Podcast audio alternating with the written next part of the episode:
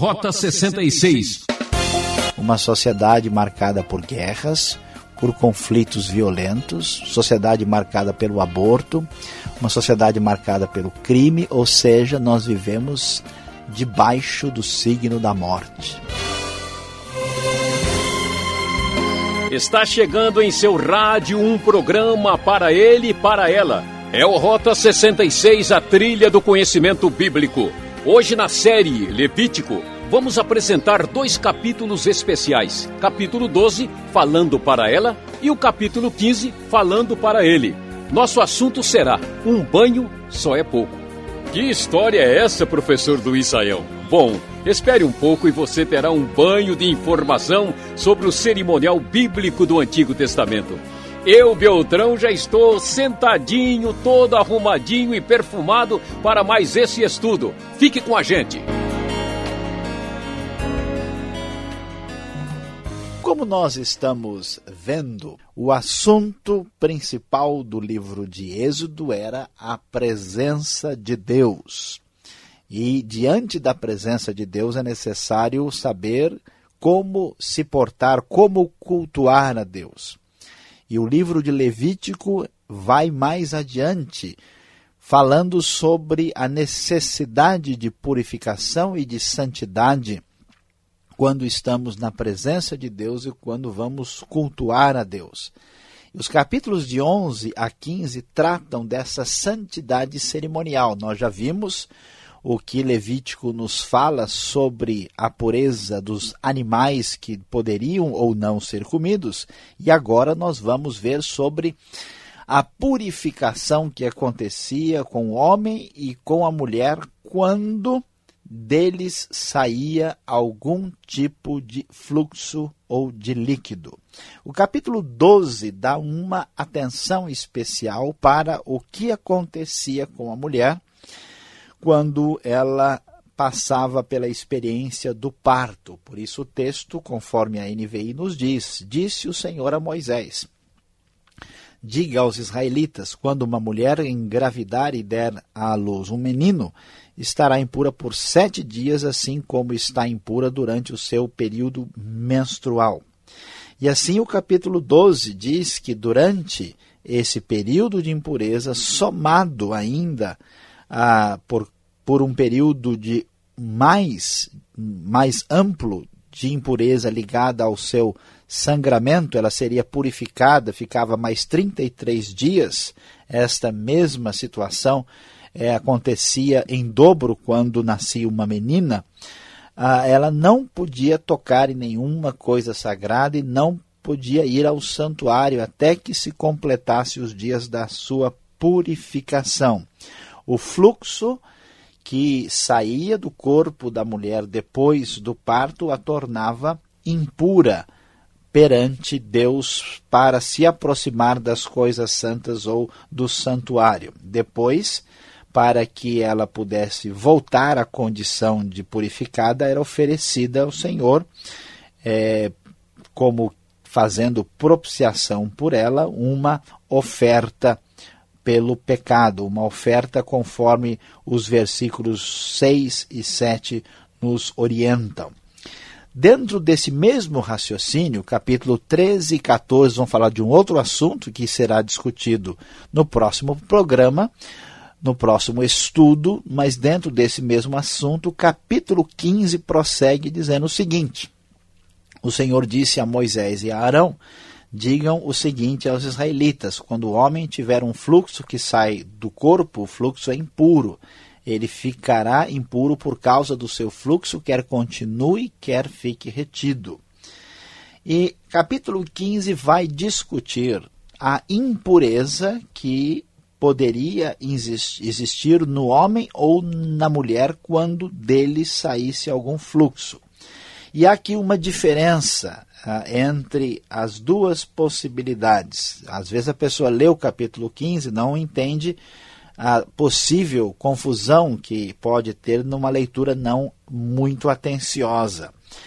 O texto fala de duas coisas. Quando há um fluxo do tipo uma enfermidade, uma espécie de doença que a pessoa pode ter, ah, uma espécie de corrimento, como nós dizemos hoje, ou quando sai o fluxo normal esperado tanto do homem como da mulher. Por isso, o texto nos diz ah, o seguinte: a cama em que o homem com fluxo se deitar ficará impura, e qualquer coisa em que se sentar ficará impura. Ele podia estar contaminado com algum tipo de enfermidade. Tudo que ele tocasse, se ele cuspisse em alguma coisa, se ele derrubasse a, a, a, algumas gotas do seu fluxo, tudo aquilo seria considerado impuro.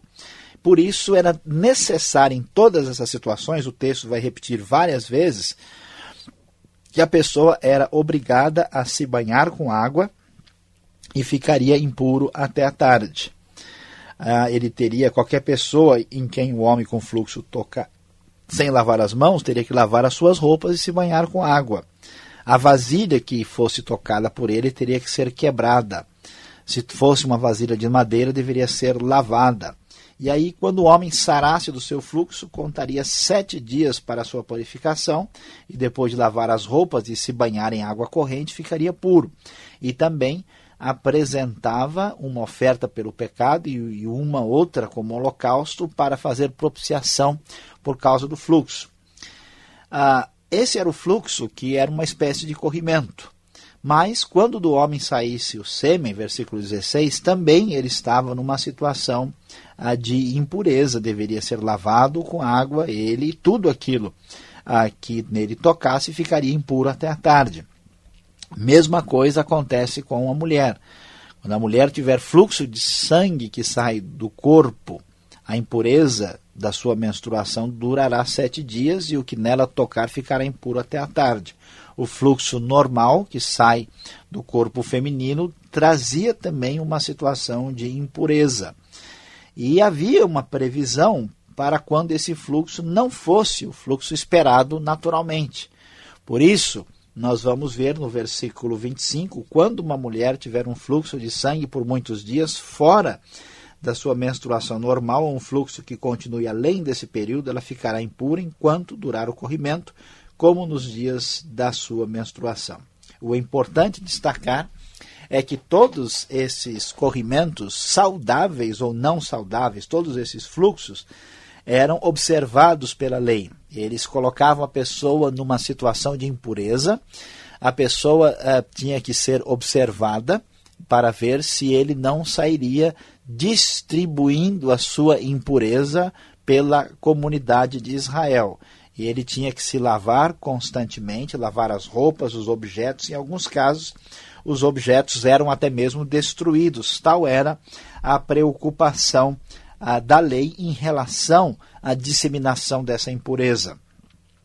E o texto ainda prossegue dizendo o seguinte, na parte final do capítulo 15: essa é a regulamentação acerca do homem que tem fluxo daquele que, de quem sai o sêmen, tornando-se impuro e da mulher em sua menstruação, o homem e a mulher que tem fluxo do homem que se deita com uma mulher que está impura. A regulamentação englobalizando tudo.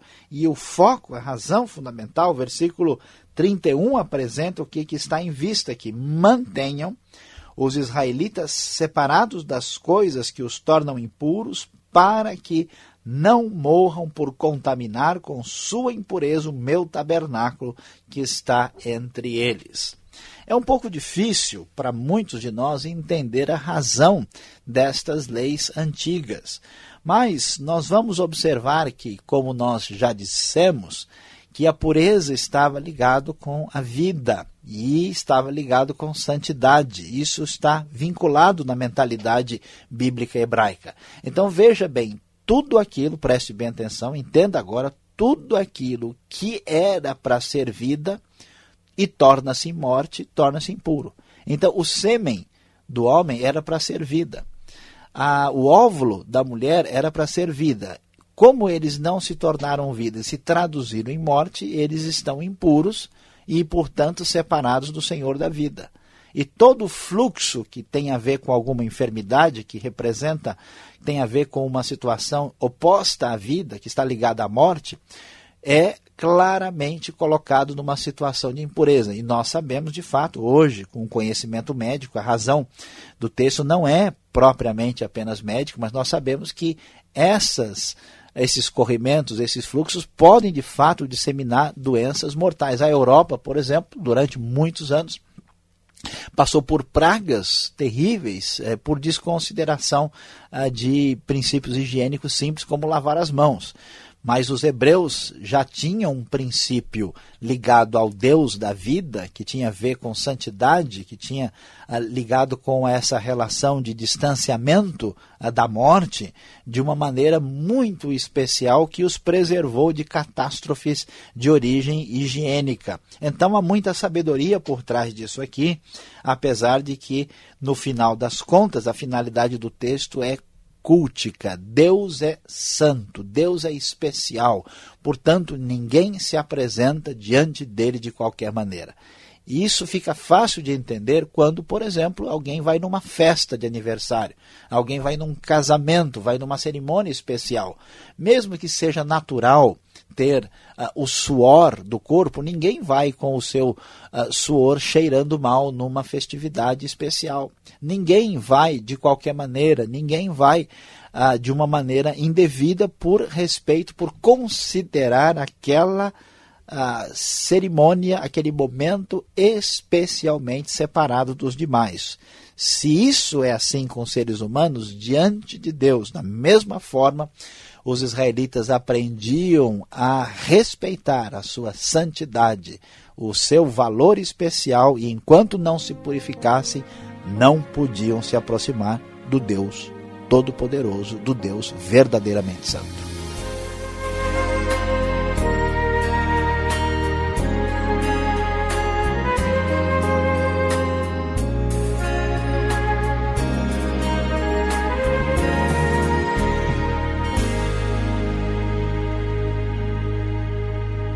Você está acompanhando o programa Rota 66, o caminho para entender o ensino teológico dos 66 livros da Bíblia. Hoje o professor Luiz Saião está abordando o tema Um banho só é pouco, na série Levítico capítulo 12 e 15.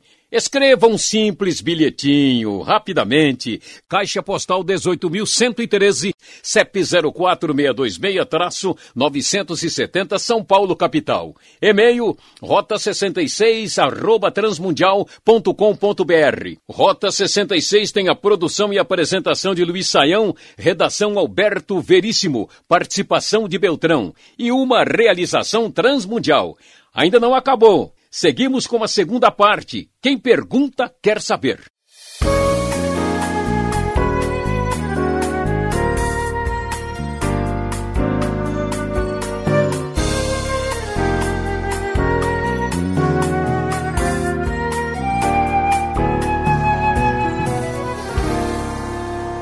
Ok, vamos nós agora na segunda parte do programa. Um programa estranho. Levítico 12, 15, saião. Olha a primeira pergunta. A maternidade não é uma bênção de Deus, Saião? Por que depois do parto a mãe tinha que trazer sacrifícios a Deus, a purificação? E se fosse, então, menina, ela tem que pagar em dobro o negócio? Olha, eu fico meio assim olhando né, o comportamento do povo lá do Velho Testamento. Ah, veja, Alberto, uh, a questão aqui é, não é que a maternidade não é benção.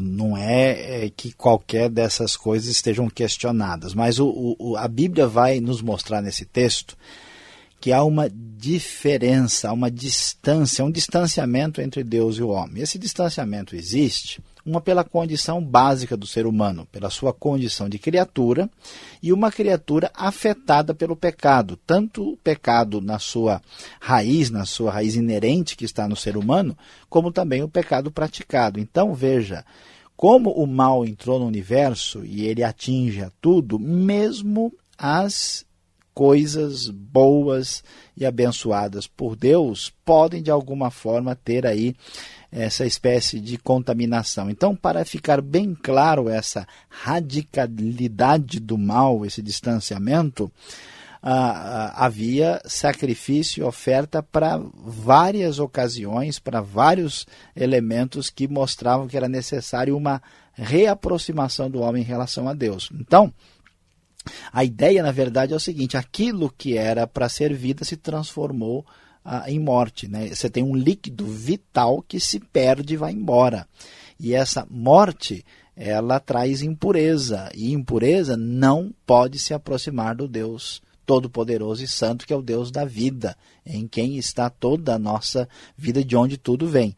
Por isso, esse sacrifício é para marcar, né, para mostrar a referência clara dessa distância, não que haja qualquer questionamento em relação à maternidade ou a qualquer experiência. Isso teria a ver com o, o nascimento, a, a, o pecado original ou a dedicação da criança agora a Deus? É, isso não tem a ver diretamente com isso, porque a purificação é, envolve a pessoa que ficou impura por causa do fluxo. Né? Não envolve tão diretamente as outras questões, não. Tá certo. Agora, olhando os dois capítulos estudados, por que esta distinção? Por que essa diferença entre homem e depois mulher? Isso é um pouco de machismo, não? Pois é, veja, é verdade. Inclusive, quando a gente lê o texto, a gente fica assim um pouco pensativo, porque, como você já mencionou, a purificação pela menina demorava o dobro da purificação pelo menino. Então veja, não é exatamente isso que o pessoal tenta dizer que no Velho Testamento existe uma espécie de machismo. Acho que falta entender o que está acontecendo. Você vive numa sociedade onde a, a vida depende da força física. E a força física necessariamente passa ah, pelo papel do homem na sustentação da vida e da família. Não existe, a gente tem que lembrar que não existe nessa sociedade ah, meios de, de facilitar serviços domésticos, não há como evitar a gravidez de maneira artificial, as mulheres estão casando novas, elas têm filhos o tempo todo e é muito difícil. Então, nessa sociedade, para que a vida possa prosseguir, alguém tem que sair, plantar e caçar e outra pessoa tem que ter nenê e cozinhar. E não tem muita dúvida de quem vai fazer isso. Né? Hoje, nós temos um mundo diferente que permite uma reorganização dessa ordem. Então, não é que o pessoal queria fazer isso por ser discriminador, tem que entender muito bem o contexto. Agora, a razão por que a lei diz isso é difícil da gente saber. É mais provável que ela refletia o tipo de sociedade que havia naquele tempo. E aqui entra uma questão importante. Preste bem atenção: nem tudo que aparece na Bíblia é princípio normativo. Nós temos certas questões, por exemplo, a gente tem lei no Velho Testamento que fala sobre escravo. Ninguém deve ter escravo porque havia no tempo do Velho Testamento. Apenas ela reflete o tipo de sociedade, como a poligamia, né, outras coisas mais. Ela reflete o tipo de sociedade, mas não representa a intenção original de Deus. Então isso é importante. Tá certo. Agora, olhando essas situações incômodas do homem, da mulher, as doenças que surgiam, era fruto do pecado, tinha um efeito. Ou eles fizeram alguma coisa tão grave assim que agora, olha, vou ter que se penalizar porque não é, não é isso que Deus quer. Olha, Alberto, uh, na verdade, não dá para a gente estabelecer a relação de que uma pessoa que tivesse algum tipo de contaminação tinha praticado um tipo de pecado específico. Não há essa correlação direta. De certa forma, todo tipo de impureza remete a, a todos nós a realidade de que o pecado está presente na raça humana e que o mal atingiu né, toda a geração mas não dá para fazer uma conexão com uma pessoa é, é, vista como pecadora, ela é vista como impura e incapaz de estar próximo da santidade de Deus, mas não por ter praticado um tipo de delito específico. Então aí nós estaríamos extrapolando o que o texto pretende dizer, indo, indo além. Não é o caso. Agora, se alguém quiser praticar ou seguir isso que está na Bíblia, ele pode aplicar na sua igreja? Ele pode vivenciar isso na sua vida? Olha, essa pergunta é importante. Atenção, atenção. Veja, não é o caso. Nós não podemos entender que esse tipo de lei é, que aparece no Velho Testamento pode ser praticado na igreja de hoje. Por quê? Porque a revelação bíblica é uma revelação progressiva. Essas coisas meio estranhas, como você falou, elas tinham uma razão de ser naquele contexto, estavam ensinando a diferença entre o puro e o impuro. Mas todas essas leis cerimoniais, elas são abolidas em Cristo. Elas não valem mais, elas apontavam para uma realidade, eram sombra de uma realidade superior, conforme nós lemos no capítulo 2 de Colossenses, mas se cumpriu. Então hoje ninguém deve tentar seguir isso literalmente, porque isso já não vale mais para os nossos dias. Tinha uma função pedagógica que já foi concretizada, então nós temos que entender isso. E também é necessário entender que nem tudo que aparece no texto bíblico, principalmente no Velho Testamento, é, é, é normativo, às vezes é descritivo. Narra, conta, explica e fala do que aconteceu, como era, mas não que isso se torne norma para a igreja de hoje. Então, se a gente não entender direito, então você acompanhe bem o Rota 66 aqui, ah, você vai acabar tendo problemas na compreensão do texto sagrado, que é uma bênção para a nossa vida.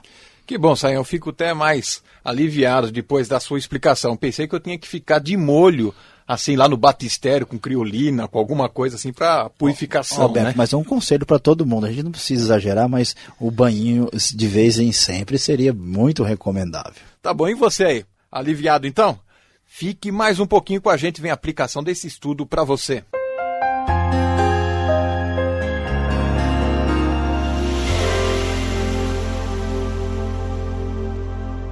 Hoje nós estudamos Levítico capítulo 12 e 15 e falamos sobre um tema um pouco estranho, um banho só é pouco, falando da purificação necessária que acontecia após o parto da mulher e também das impurezas que saem do corpo do homem e da mulher e da necessidade de purificação.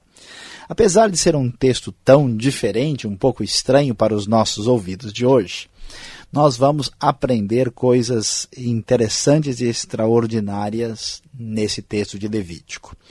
A principal lição é que o Deus de santidade, o Deus santo, é o Deus da vida. Por isso, tudo aquilo que lembrava a morte, ou trazia o perigo de morte ou de contaminação que levasse à morte, estava classificado como impureza e estava afastado da presença do Deus, que é o Deus da vida, o Deus de toda a vida. Por que, que isso é tão importante e significativo? Nós vivemos numa época que nos ameaça, que é uma época da morte. Nunca se matou tanta gente como nos últimos 100 anos. Uma sociedade marcada por guerras, por conflitos violentos, sociedade marcada pelo aborto, uma sociedade marcada pelo crime, ou seja, nós vivemos debaixo do signo da morte. Nós vivemos numa época assustadora quando a violência e a morte é a principal causa de diversão das nossas crianças e adolescentes.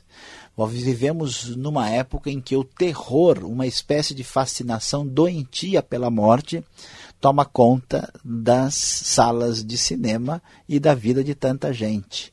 O Deus da vida, ao contrário do que a gente imagina, é um Deus de celebração, um Deus de alegria, um Deus que nos dá vida aqui e agora, o Deus que considera o caminho para a morte como impureza e que deve ser distanciada. Por isso, vamos celebrar a Deus, Vamos lembrar que Deus nos dá vida de verdade e esta vida não é só física, mas também vida eterna. Uma sociedade cheia de depressão, perturbada, narcisista, sem coragem de viver é uma sociedade que não entende a importância, o valor e o poder do Deus que é o Deus de toda a vida que aparece aqui no livro de Levítico. Lembre-se, Purifique-se, santifique-se e comemore e se alegre, porque Deus nos dá a vida que temos agora e também a vida eterna. Terminamos mais um Rota 66. Sintonize essa emissora nesse horário que estaremos esperando por você. Visite o site transmundial.com.br e um forte abraço e até lá.